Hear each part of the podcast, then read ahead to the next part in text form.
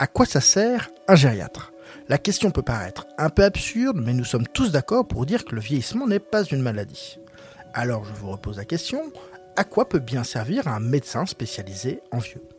C'est pour répondre à cette question que j'ai été voir Bertrand Fougère. Bertrand est gériatre, professeur des universités en gériatrie et en gérontologie et chef du pôle vieillissement au CHU de Tours. Bref, un gériatre qui dirige d'autres gériatres. Et au programme de cet épisode, on va voir les 5 clés du vieillissement en santé, le programme ICOP, on va découvrir comment faire de la prévention, et puis on va réfléchir à comment l'hôpital va devoir changer. Bref, bienvenue dans la tête d'un gériatre. Antoine Gérard, vous écoutez Sociogérontologie. Et dans cette saison 4 du podcast, on va deux fois par mois à la rencontre d'un professionnel de la gérontologie pour qu'il nous aide à mieux comprendre les vieux. Parce que oui, c'est ça notre mission, et d'ailleurs on a décidé d'aller encore plus loin en organisant AGIX, la première conférence de type TEDx sur les vieux et la vieillesse. Dix intervenants viendront présenter leurs outils, méthodes et concepts pour vous aider à relever les défis auxquels vous faites face actuellement. Ça aura lieu le 17 avril à Tours, le nombre de places est limité, alors ne manquez pas l'événement des professionnels de la géontologie de ce début d'année. Programme et inscription sur le site agix.briscard.fr. Et en attendant de vous retrouver le 17 avril, je vous laisse avec l'interview de Bertrand Fougère. Bonjour Bertrand, je suis ravi de t'accueillir sur le podcast Sociogérontologie pour un épisode euh, que j'ai intitulé Dans la tête d'un gériatre. Avant tout, est-ce que Bertrand, tu peux te présenter rapidement? Merci beaucoup de m'accueillir en tout cas.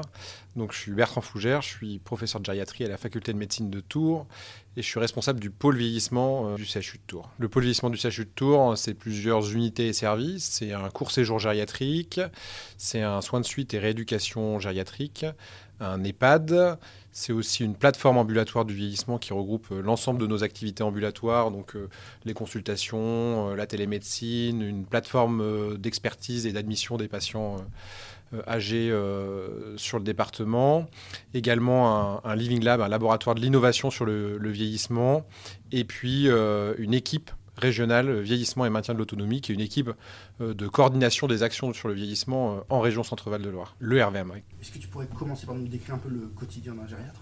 Alors, la gériatrie, donc c'est la spécialité médicale de la gérontologie, donc c'est le médecin du vieillissement entre guillemets. En termes de, soins, on prend en charge dans nos services euh, de gériatrie des patients qui, sont âgés de 75 ans et, et, plus, donc plutôt des personnes euh, justement euh, plutôt âgées, mais le gériatre voit aussi euh, des patients plus jeunes, notamment en consultation.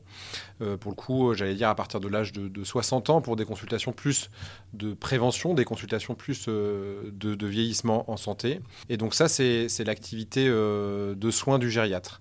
Ensuite, on a toute la partie, j'allais dire, de formation où là, pour le coup, bah, bien sûr, on essaye de, former à la fois les professionnels de santé, mais pas que, et aussi euh, dans termes de conférences grand public, aussi pour avoir cette, ces notions sur le vieillissement et, euh, et travailler dans ce sens-là. Donc vraiment un travail de formation aussi du gériatre. Et puis ensuite, une autre part de notre travail, c'est la recherche c'est faire avancer la recherche sur le vieillissement parce que en fait ce qui se passait euh, jusqu'à j'allais dire au moins une quinzaine une vingtaine d'années c'est qu'on prenait en charge euh, les patients âgés et on les prenait en charge avec les mêmes recommandations qu'un adulte plus jeune. Sauf qu'on se rend bien compte que euh, ben, un adulte plus jeune n'est pas forcément une, personne âgée, à la fois en termes euh, physiopathologiques, en termes de besoins, etc. Et donc, il fallait aussi développer cette recherche chez la personne âgée et sur le vieillissement. Et c'est ce qu'on fait aussi en tant que gériatre. Donc, à la fois une activité de soins, une activité euh, d'enseignement et de formation, une activité de, recherche. C'est ça la vie, euh, la vie et le quotidien du gériatre. Toi, tu as, des sujets de prédilection en matière de recherche euh Alors oui, pour le coup, on vrai qu'on s'oriente hein, parce qu'on peut. La, gériatrie est une spécialité quand même très très transversale. Hein, on fait on, fait tout. Et donc nous, euh, ici sur le, le pôle vieillissement du CHU, euh, j'ai des collègues qui sont plus orientés vers la cardio-gériatrie, l'endocrinologie gériatrique, l'onco-gériatrie, etc., etc. Moi, j'ai une thématique sur le vieillissement en santé et sur la prévention, et donc essayer de faire en sorte que les, bah, que les, les, personnes vieillissent en santé, et donc se dire que ce vieillissement, on le travaille tout au long de la vie, et donc d'où ces consultations de prévention à 60 ans, mais même encore plus jeune, hein, quand on fait des, des, conférences grand public, l'idée c'est de, de, faire passer ce message que pour euh, construire son vieillissement, il faut le construire euh, dès très jeune et avoir euh, une dynamique sur son vieillissement dès très jeune. Alors on est, on est inégaux hein, sur le, vieillissement, on s'en rend bien compte. Hein. Il, y a, une part, euh, j'allais dire, génétique, acquise, et puis, euh, et puis ensuite le, côté environnemental. Ça n'empêche que on dit un peu les cinq doigts de la main, cette, ces règles des cinq doigts du vieillissement, c'est bien manger, donc avoir un régime plutôt un régime méditerranéen. C'est ensuite euh, faire de l'activité physique. Alors, vous allez me dire, l'activité physique, euh, ça marche partout, tout le temps, et, etc. Mais oui, en effet, l'activité physique, ça marche aussi sur le, vieillissement en santé. C'est aussi euh, avoir une, vie sociale. Et ça, c'est très très important en, vieillissant, c'est aussi garder cet environnement et cette, vie sociale. C'est aussi avoir, en quatrième position, c'est avoir une activité, pour le coup, cognitive, donc continuer à faire marcher comme on fait euh, de l'activité physique euh, pour ses muscles, et ben, le cerveau aussi, il faut continuer à, le faire fonctionner et donc avoir euh, cette activité cognitive. Et puis après, le cinquième, j'allais dire un peu fourre-tout presque, hein, mais, mais c'est bien dormir, bien voir, bien entendre. Et puis, je rajouterais peut-être le, un sixième si, si, si on n'avait pas cette image de la main, mais aussi les médicaments parce qu'on sait quand même que les, médicaments sont pourvoyeurs euh, de beaucoup d'effets indésirables euh, euh, et, notamment d'hospitalisation chez nos patients âgés qui, en cumulent des fois, des fois beaucoup. Donc, j'allais dire, la conciliation médicamenteuse, le bon médicament au bon moment et avec la bonne indication, c'est bien aussi pour travailler un vieillissement en santé. Tu as, quoi comme critère pour dire, que cette personne-là, elle, vieillit en santé ou, ah. Où est-ce que tu places la limite Alors pour le coup, la définition euh, jusqu'à il y a peu de temps, hein, c'était euh, c'était d'essayer de, j'allais dire, d'avoir des fonctions euh, optimales, de faire en sorte que la personne elle marche, elle puisse faire ses courses, elle puisse faire sa toilette tout seul, elle puisse, etc., etc. Enfin, vraiment, que j'allais dire l'autonomie optimale. Maintenant, depuis, depuis peu, on a changé un petit peu le, regard sur ce, vieillissement en santé et la définition, la nouvelle définition de l'OMS, enfin qui date d'il y a 2-3 ans, ce qu'il dit, il dit vieillir en santé, c'est continuer à faire ce qu'on a envie de faire. Donc ça veut dire se dire, eh bien en fait, mon vieillissement, c'est pas forcément euh, le tien, et euh, c'est pas forcément celui de mon voisin, et c'est pas celui forcément de euh, mes amis, ma famille, etc. Peut-être que moi, je vais vouloir absolument garder mes capacités physiques pour pouvoir continuer à faire ma marche, mais en fait, si je commence à avoir quelques troubles cognitifs ou, une autre perte d'autonomie, et ben voilà. Mais ça sera ça mon vieillissement en santé, et inversement avec quelqu'un qui dira, moi, je préfère pour le coup être en fauteuil roulant, mais pouvoir continuer à faire mes FaceTime et mes mots croisés, voilà. Mais si ça, c'est ton vieillissement en santé, bah, c'est continuer à, ce que, à faire ce, que, ce dont tu as envie de faire. Et donc se dire, euh, on n'est pas forcément vouloir euh, augmenter les fonctions ou rattraper les fonctions perdues, mais en tout cas les maintenir de façon à ce que les gens puissent continuer euh, à avoir ce vieillissement qu'ils souhaitent. Qu'est-ce qui pousse quelqu'un de 60 ans à venir te voir en consultation vieillissement santé? En fait, ce qui se passe, c'est que là, en ce moment, l'espérance de vie d'un d'un homme bah, touche presque les 80, l'espérance d'une vie d'une femme euh, touche les 85 ans, mais par contre l'espérance de vie sans incapacité, pour le coup, elle tourne euh, autour de 65 ans chez une femme et 63-64 ans chez un homme. Euh, donc l'espérance de vie sans incapacité, ça ne veut pas dire être forcément alité dans un lit et ne plus savoir rien faire, être grabataire au lit, ça veut dire une incapacité, c'est je sais plus mettre ma chaussette tout seul, ou je sais plus prendre un bus tout seul, ou organiser un voyage. C'est quand même assez jeune au final. Enfin, on se dit, voilà, autour de 65 ans arrive cette première incapacité ou cette première limite. Mais ce qui fait que les gens euh, avant, j'allais dire, maintenant il y a 30-40 ans, en fait, bah, ils partaient à la retraite, ils tombaient malades, et ils mouraient quasiment. Il n'y avait, avait pas cette, ce moment, entre guillemets, de, de perte d'autonomie, ou très peu, et puis il y avait un environnement familial qui était probablement différent, etc. etc. En tout cas, un vieillissement en, perte d'autonomie raccourcie. Là maintenant, les gens ils se disent, euh, bah non, en fait, on va probablement vieillir et vieillir plus longtemps, et en fait, on veut vieillir, en tout cas en santé, avec ce que je disais tout à l'heure, leur image de leur propre euh, vieillissement en santé. Et donc ils viennent dans cette démarche-là. Maintenant, euh, ça serait de mentir que de dire que en fait les gens à 60 ans, on, est beaucoup, on est encore beaucoup beaucoup dans la promotion de ce vieillissement en santé. Parce que pour l'instant, euh, à 60 ans, les gens ils me disent non mais le vieillissement c'est pas pour moi. Pour l'instant, euh, et d'ailleurs ils sont, pour beaucoup d'entre eux, ils sont encore quand même beaucoup en activité, euh, ils sont en bonne santé, etc. Et d'ailleurs tant mieux et c'est ce qu'on veut continuer, c'est de se dire au moment où potentiellement ça va flancher, et ben les faire vite rentrer dans un parcours de soins pour vite les rattraper et potentiellement aussi avoir une action qui peut être, entraîner une réversibilité du problème de santé euh, qu'ils pourraient avoir. Est-ce que 60 ans, parce que c'est un âge charnière, euh, on va dire socialement, puisque c'est le passage à la retraite, on va dire euh, historique, que, que c'est pour ça que tu te positionnes à cet âge-là, ou est-ce que physiologiquement, c'est aussi un âge charnière? Alors les deux. Les deux, ça n'empêche que, euh, alors, c'est pas moi qui ai positionné 60 ans, hein, pour le coup, c'est vraiment la, discussion avec euh, l'OMS, l'Organisation mondiale de la santé, euh, puisqu'en même, d'ailleurs, notre première réflexion était de, de, pouvoir intégrer les gens à partir de 50 ans. Euh, et même pas 60 ans. Donc vraiment en se disant, en fait, vraiment plus on agit tôt, plus on agit jeune, plus on éduque jeune, plus on forme jeune, plus etc. etc. Bah, plus on va les attraper et les faire rentrer dans un parcours de soins dès qu'il y aura un problème. Euh, ça n'empêche que, bon, après, clairement, la discussion de 60 ans s'est faite à la fois sur ce que tu viens de dire, sur l'histoire de, la physiopathologie, du côté sociétal, etc., et puis du volume. Enfin, c'est que bah, forcément, si on rajoute encore 10 ans dans le volume de, prise en charge, euh, ça, devenait, euh, ça devenait important. Et que oui, en effet, j'allais dire, le 60 ans, c'est le début de, de, la, prise en charge vieillesse, de l'entrée en on peut rentrer en EHPAD à partir de 60 ans. Enfin voilà, c'est un âge qui, entre guillemets, au niveau sociétal, peut se dire que c'est le début de quelque chose.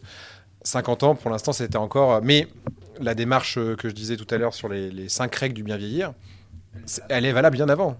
Je veux dire, euh, il faut. C'est ce que je dis. C'est ce que je dis souvent. Pour faire un, un, bon vieux, entre guillemets, si on peut dire bon vieux, il faut d'abord être un bon jeune.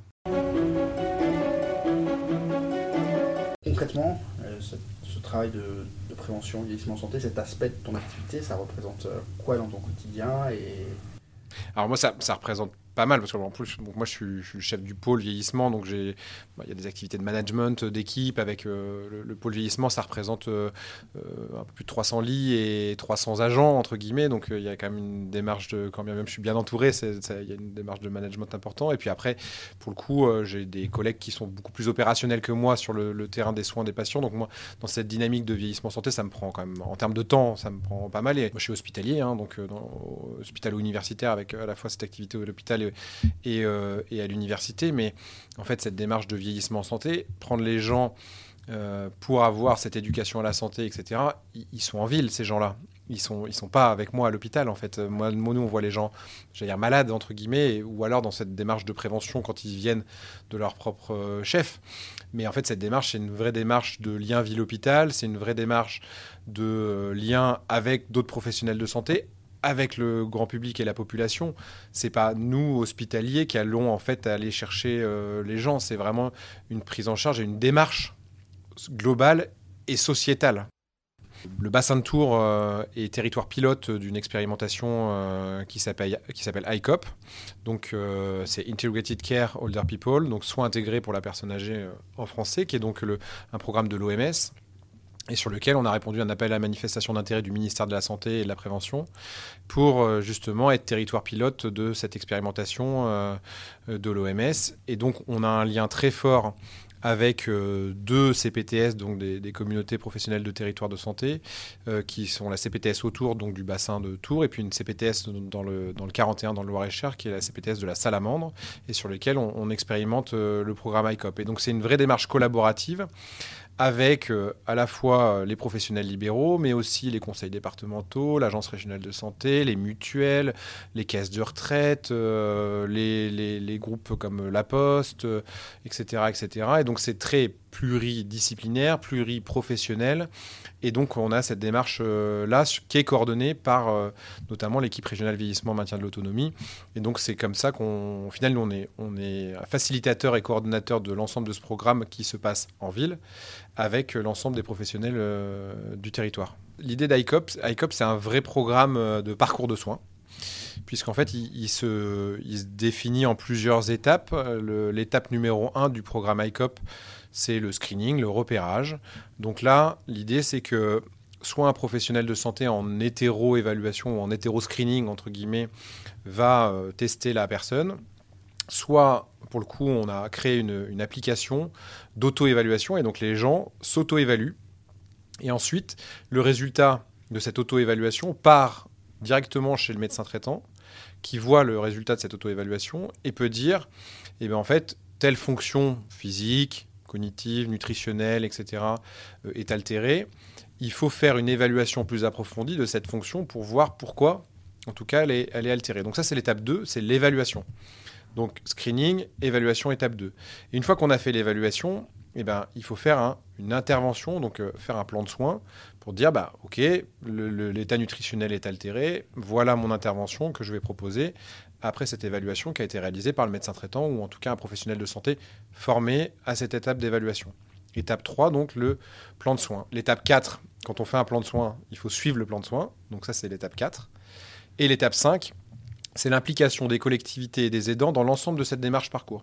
Quand je dis l'implication des collectivités et des aidants, c'est que c'est, je l'ai dit un peu tout à l'heure, c'est hyper important que tout le monde soit impliqué, que cette démarche elle soit vraiment sociétale du vieillissement santé et surtout pas que sanitaire ou médico-social. Il faut que ça soit tout le monde. Et donc, une vraie démarche en, cinq étapes screening, évaluation, plan de soins, suivi du plan de soins, implication des collectivités. Et j'aime à le dire comme ça, c'est de dire, en fait, il faut pas faire, si on fait un screening et une évaluation sans intervention, ça sert à rien. Donc il faut absolument que quand on fasse un screening, quand les gens s'auto-évaluent et quand ensuite il y a une évaluation, il faut qu'il y ait une intervention, il faut qu'on fasse une intervention qui soit spécifique et robuste pour permettre de regagner en fonction. Et ce programme ICOP, il se fait à partir de l'âge de 60 ans, justement. Et pourquoi? Parce que justement, on se dit, bah, en fait, 99, là, dans nos chiffres, on est à 99,6% des gens à 60 ans qui, ont, euh, qui sont normaux, en fait, qui n'ont aucune fonction altérée. Et tant mieux. Et tant mieux. Non, non, mais et tant mieux. Et, et donc, on pourrait se dire, bah, quel est l'intérêt de le faire pour 0,4% euh, des gens qui, en fait, euh, ont quelque chose d'altéré? Mais en fait, c'est pas l'objectif à 60 ans. L'objectif, c'est justement leur faire faire ce, ce programme ICOP, qu'ils s'éduquent justement à cette promotion du vieillissement en santé et que peut-être, parce que l'idée c'est de le faire, cette auto-évaluation, c'est de la faire tous les six mois. Donc ils, renouvellent tous les six mois comme ça.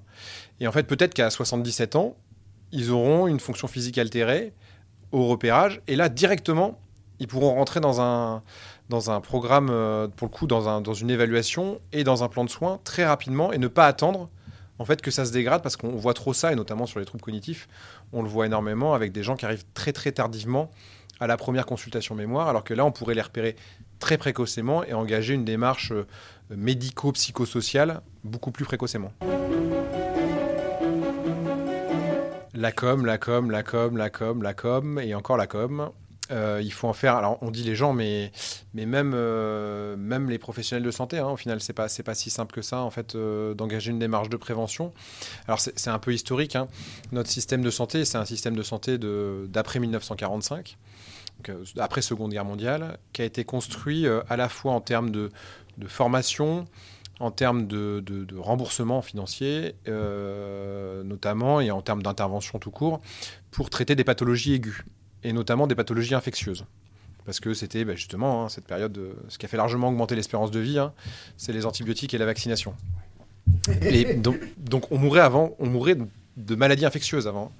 Et donc on a construit ce système de santé pour traiter notamment ces pathologies infectieuses. Donc on est assez fort en termes de formation, assez fort en termes d'éducation et de, codage d'activités pour ces maladies infectieuses. Mais le problème de ça, c'est quand en fait après on a amélioré la prise en charge, on a créé des pathologies chroniques et des malades chroniques.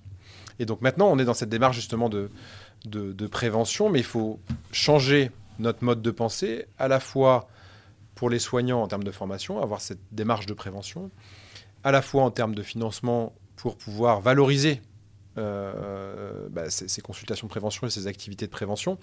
Et c'est pour ça que je dis qu'il n'y a pas que les personnes hein, à amener dans le système, il y a aussi les professionnels de santé et nos, et nos dirigeants hein, dans, le, dans, dans, toute cette démarche de prévention.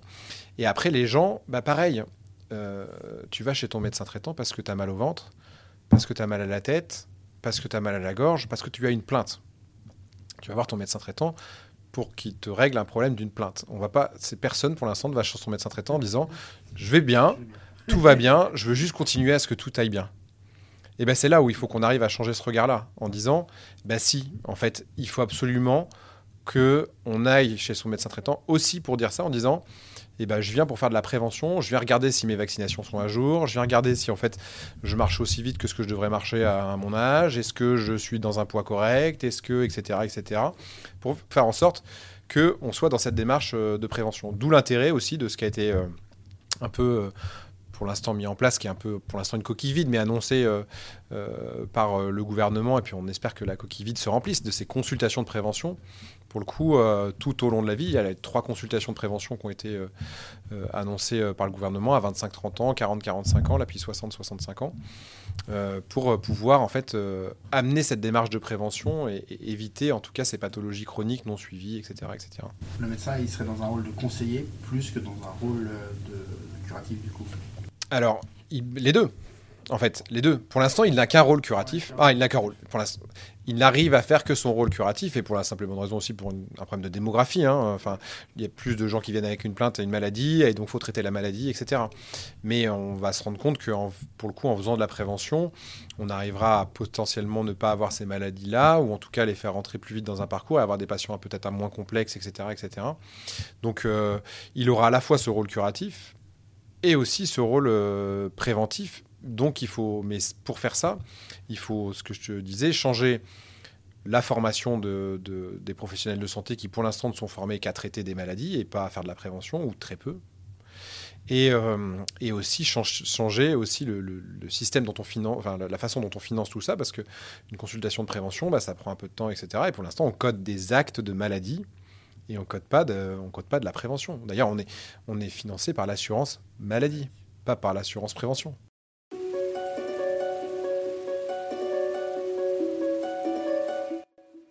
J'interromps quelques secondes votre programme pour vous parler du sponsor de l'émission, Briscard. Briscard, c'est l'agence d'experts en vieux. Derrière cette appellation un poil provocante se trouvent des spécialistes des sciences humaines et sociales dont le travail consiste à rentrer dans la tête de vos clients, bénéficiaires ou résidents afin de vous aider à améliorer vos produits ou services, de concevoir de nouvelles solutions à vos problématiques ou identifier les meilleurs leviers pour communiquer avec vos vieux. Retrouvez-nous sur briscard.fr pour découvrir comment on peut vous aider. L'idée, ce serait de, bah, d'utiliser. Euh, on a eu euh, le dossier médical partagé, euh, le DMP, qui n'a pas objectivement fonctionné. On a maintenant, depuis l'année dernière, mon espace santé.fr.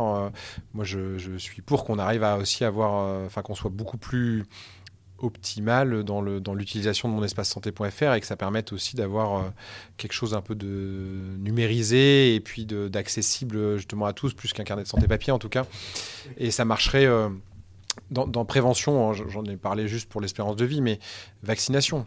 Vaccination, euh, en fait, qu'est-ce qui se passe dans la vaccination qui est quand même la démarche de prévention par excellence? C'est-à-dire qu'on euh, a en ce moment 4% euh, des gens qui ont une indication à la vaccination pneumocoque en France qui sont vaccinés. 2% des gens qui ont une indication à la vaccination Zona qui sont vaccinés. On est à 53% des gens qui ont une indication à la vaccination grippe qui sont vaccinés on n'est quand même pas bon du tout dans la, vaccination. Et une des raisons, c'est pas tant le refus. En fait, il n'y a, pas tant d'antivax qu'on pourrait penser. C'est de la vraie méconnaissance et de l'existence du vaccin et même de son statut vaccinal.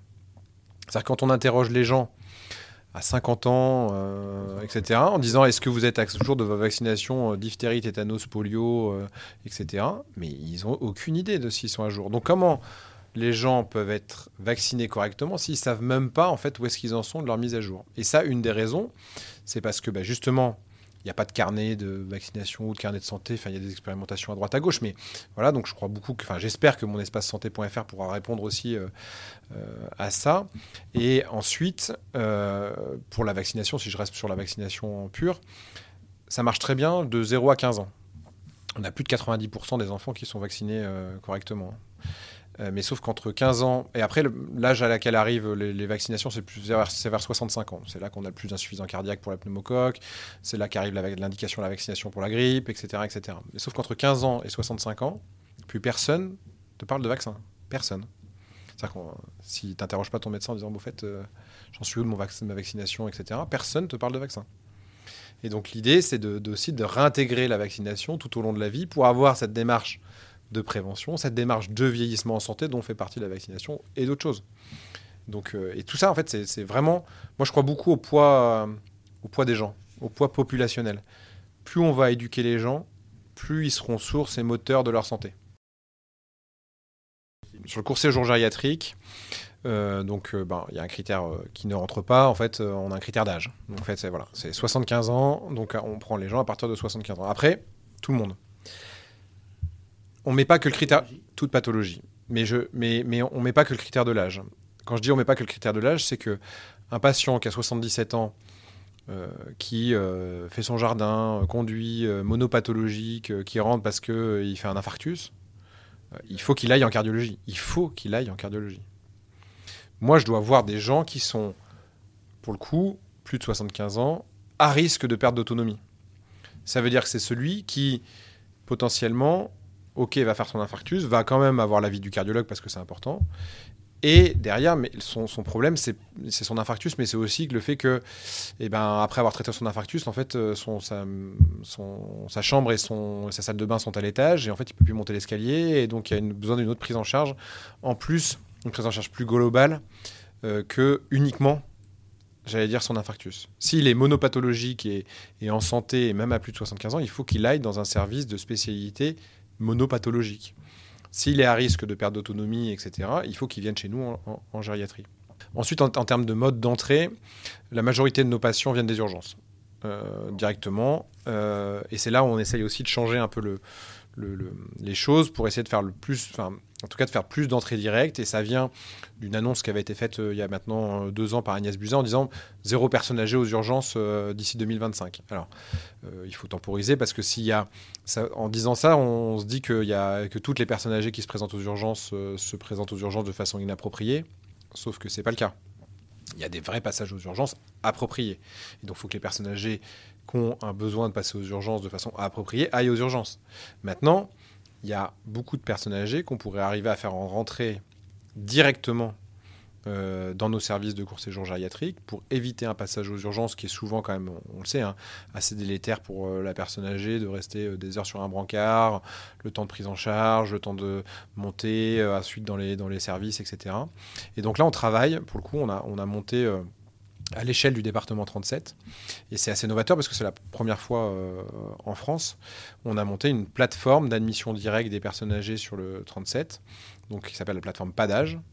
Et en fait, l'idée, c'est de se coordonner à l'échelle du département sur la gestion des entrées, euh, pour le coup, euh, de personnes âgées. Et donc là, il y a un numéro unique à destination des professionnels de santé. Et donc, ils tapent quand ils appellent. C'est euh, vous êtes sur le secteur d'Amboise, tapez 1, sur le secteur de Chinon, tapez 2, sur le secteur de Tours, tapez 3, etc. Ils tapent euh, donc le numéro sur lequel du secteur ils sont. Ils tombent directement sur un médecin gériatre senior. Et là, ils peuvent euh, discuter de leurs patients. Donc, ils ont une expertise gériatrique et ils peuvent organiser l'entrée directe du patient s'il y a besoin d'organiser une entrée directe en hospitalisation. Et l'idée, c'est de pouvoir apporter cette expertise gériatrique. Et cette plateforme, elle est ouverte de 9h à 18h, 7 jours sur 7, week-end et jours fériés compris. Et l'idée, c'est de pouvoir justement augmenter ce nombre d'entrées directes qui est autour de, pour nous, euh, voilà, 75%, et 70% viennent des urgences, 25% d'entrées directes et 5% de transfert d'autres services. Quoi.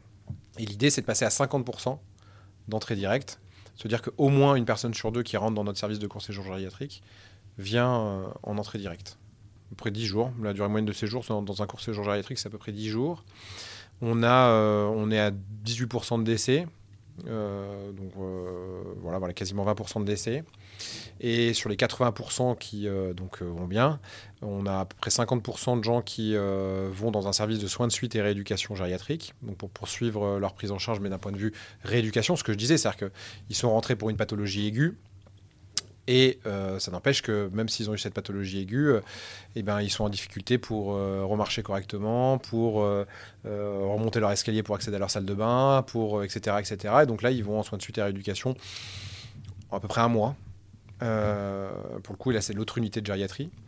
Et, et 50% d'entre eux rentrent euh, sur, leur, lieu de vie, à domicile ou en EHPAD, enfin s'ils venaient de l'EHPAD. Euh, voilà. Donc, 80%, euh, 20% de décès et ensuite sur les 80%, 50% qui vont en soins de suite et rééducation, 50% qui rentrent à leur domicile. Les, troubles cognitifs, c'est 25% des gens qui ont plus de 80 ans. Hein. Donc en volume, ça représente de façon importante. Et ce que j'ai pas dit, c'est que on prend des, patients de plus de 75 ans dans notre unité de gériatrie mais la moyenne d'âge du court séjour de, mes patients en court séjour gériatrique, c'est 86 ans. donc, quand bien même on les plus, apprend les plus de 75 ans, 86 ans d'âge moyen dans le, dans le service, sachant que ce que je viens de dire, voilà, 25% des plus de 80 ans ont des troubles cognitifs. Et là, nous, en plus, on filtre encore plus avec des gens qui ont une pathologie, etc. Donc, on a beaucoup, beaucoup de gens avec des troubles cognitifs. Ça n'empêche pas du tout leur prise en charge. On fait des prises en charge.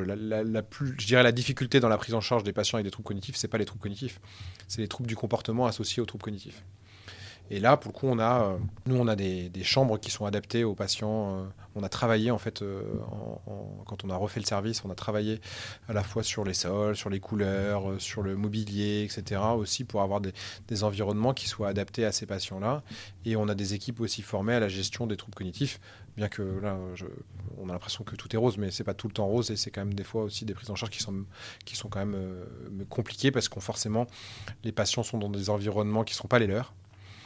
Et donc, euh, des fois, c'est quand même très, c'est, quand même compliqué en termes de prise en charge. Ça rajoute largement une complexité. Et puis, dans un environnement clos, dans un environnement où il y a euh, d'autres patients et, euh, et, un patient qui a des troubles du comportement, qui déambule un peu dans les couloirs, qui rentre dans d'autres chambres, etc., etc. C'est quand même, compliqué. En fait, on est, je, pour l'état, l'état actuel, c'est euh, une période charnière. Une période charnière parce qu'en fait, on se doit euh, absolument de préparer le challenge qui nous arrive. Je dis challenge parce que je veux pas utiliser surtout le mot problématique. C'est pas un problème des gens qui arrivent vieux. Hein. C'est plutôt ce que je dis souvent. Hein. Vieillir, c'est réussir. Hein. Donc euh, quand on quand on vieillit, c'est qu'on a réussi sa vie. Donc donc il faut c'est pas faut pas voir ça comme une, une problématique mais plus un challenge. Mais là, on va quand même, euh, dans le monde, on va tripler le nombre de personnes âgées de plus de 60 ans d'ici 2050. Euh, d'ici 10 ans, en France, il y aura plus de personnes âgées de euh, plus de 60 ans que de moins de 15 ans. Et la tranche d'âge qui va le plus augmenter dans le monde, hein, qui va passer de 145 millions à 450 millions, hein, donc qui va tripler, c'est les plus de 75 ans. Et donc c'est cette tranche d'âge aussi qui est aussi celle qui est la plus à perte en perte d'autonomie. Donc il faut se dire qu'on a quand même quelque chose qui nous arrive euh, dessus, euh, qu'il va falloir qu'on réfléchisse vite et qu'on anticipe vite, parce que quand bien même, c'est le discours que je tiens depuis tout à l'heure, on travaille sur un vieillissement en santé, et en effet, on vieillit mieux, et on va vieillir mieux. Enfin, en tout cas, en meilleure santé parce que, objectivement, on a une meilleure hygiène de vie que, ceux que les générations d'avant. On, en effet, dans, notre, dans nos prises en charge, euh, c'est mieux, etc., etc.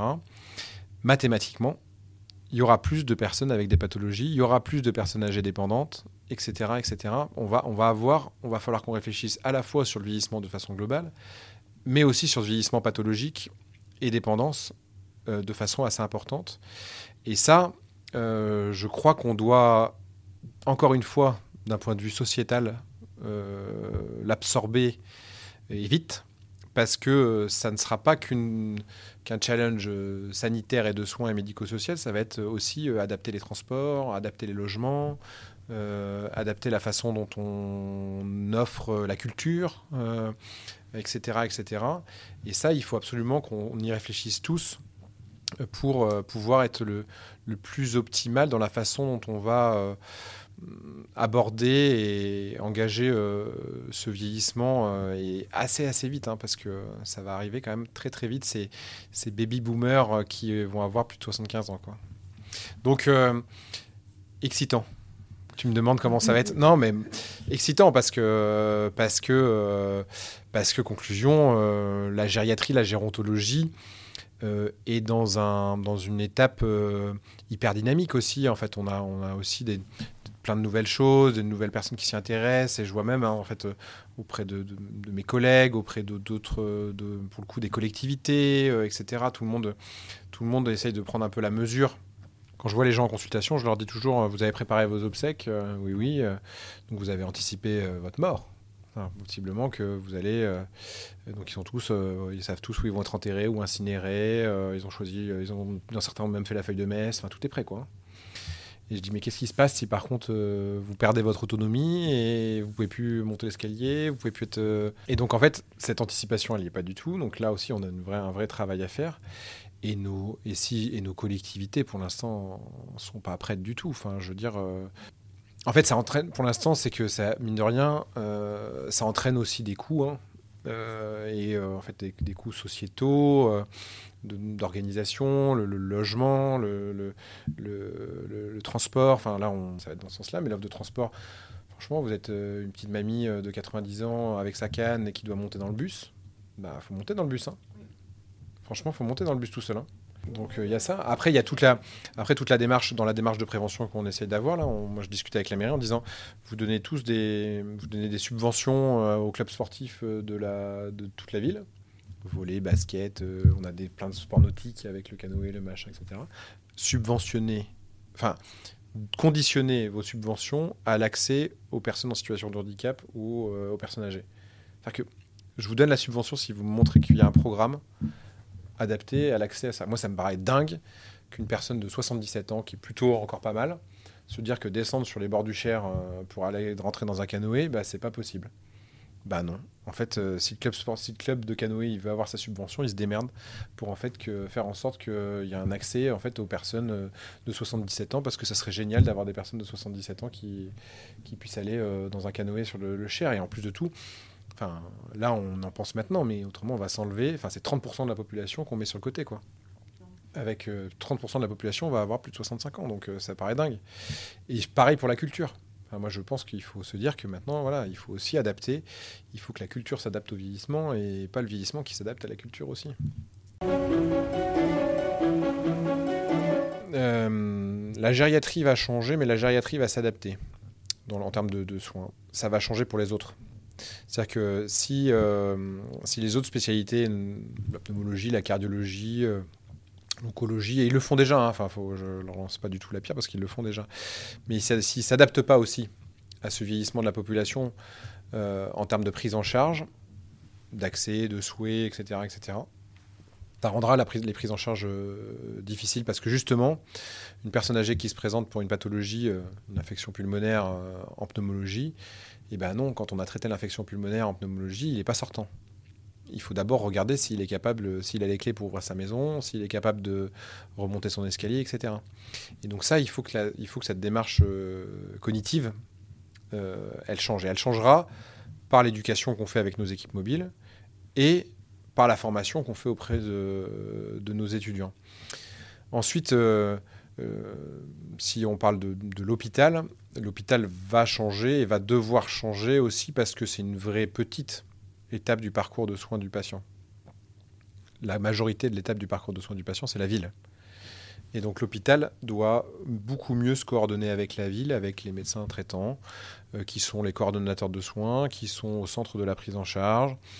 Euh, ils sont, il faut aussi, euh, à mon sens, pour le coup travailler, et j'y crois beaucoup, et je défendrai euh, corps et âme ce, mais travailler sur la délégation de tâches, et je crois beaucoup dans les infirmiers de pratique avancée, parce que euh, euh, dans le suivi des pathologies chroniques, dans, la, dans, certaines délégations justement de, de, tâches, ils peuvent être ils sont formés et ils ont le savoir-faire et le savoir-être pour pouvoir prendre en charge très correctement ces patients. Et euh, je crois que ça, va être, ça sera une, aide considérable dans la, dans la bonne prise en charge euh, de nos patients et pour que aussi les, médecins traitants, généralistes et les médecins spécialistes puissent se recentrer aussi sur des activités de soins bah, plus complexes euh, et qui permettraient une meilleure prise en charge. Est-ce que demain on va inventer un, médicament anti-vieillissement? Que... Eh bien surtout pas. Pas de médicament anti-vieillissement. Comme je t'ai dit, on veut tous vieillir. Donc, anti-vieillissement pathologique, pas, surtout pas anti-vieillissement. Comme, euh, je, le rappelle souvent, comme pas de crème anti-âge. On ne met pas des crèmes anti-âge. On veut mettre des crèmes anti-rides, si vous voulez, mais pas anti-âge. Parce qu'en en fait, on veut tous avoir de l'âge. Donc, euh, un médicament anti-vieillissement, non. Non, non. Enfin, on a le, dans, les, dans les compléments nutritionnels notamment, on parle, on parle des oméga 3, on parle des, supplémentations vitaminiques, etc. C'est efficace hein, sur, certains, sur certains points. Euh, ça n'empêche que c'est plutôt dans les... Si, surtout ces cinq règles du bien vieillir, là, de bien manger, bien dormir, euh, avoir l'activité sociale, cognitive, etc., activité physique, c'est quand même ce qui nous aidera euh, à vieillir en santé le mieux. Et puis, et puis le suivi, hein, enfin le suivi aussi le suivi de ces pathologies, enfin, on est, on est, notamment les, les hommes sont pas très bons euh, sur ça.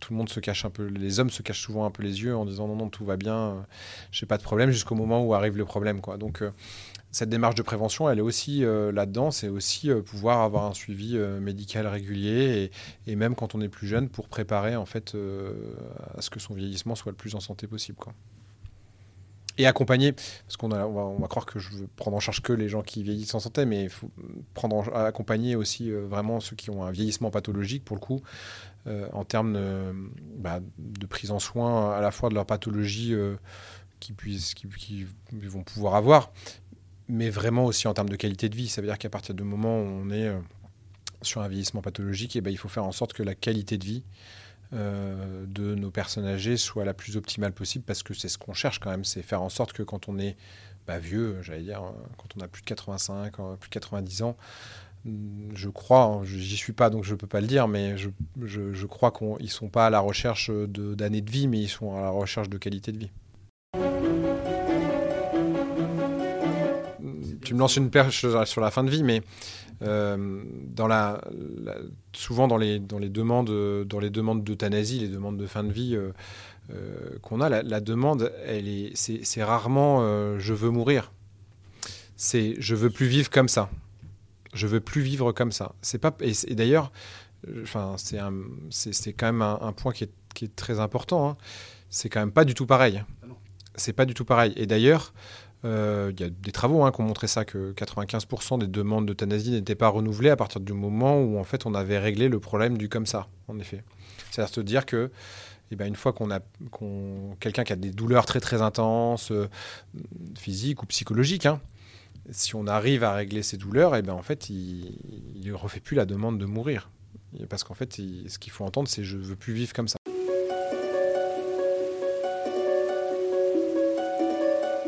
Un grand merci à Bertrand de s'être prêté au jeu de l'interview avec une grande transparence. En ce moment, le RVMA est en préparation d'une campagne de lutte contre l'agisme. Si cela vous intéresse et si vous pensez pouvoir aider, allez leur faire un coucou de notre part. Quant à moi, je vous dis à très bientôt pour un prochain épisode Sociogérontologie avec une nouvelle interview ou pour la conférence Agix des idées neuves sur les vieux. Je vous rappelle que vous trouverez tout le détail et le programme en description de cet épisode et sur le site agix.briscard.fr. À très vite.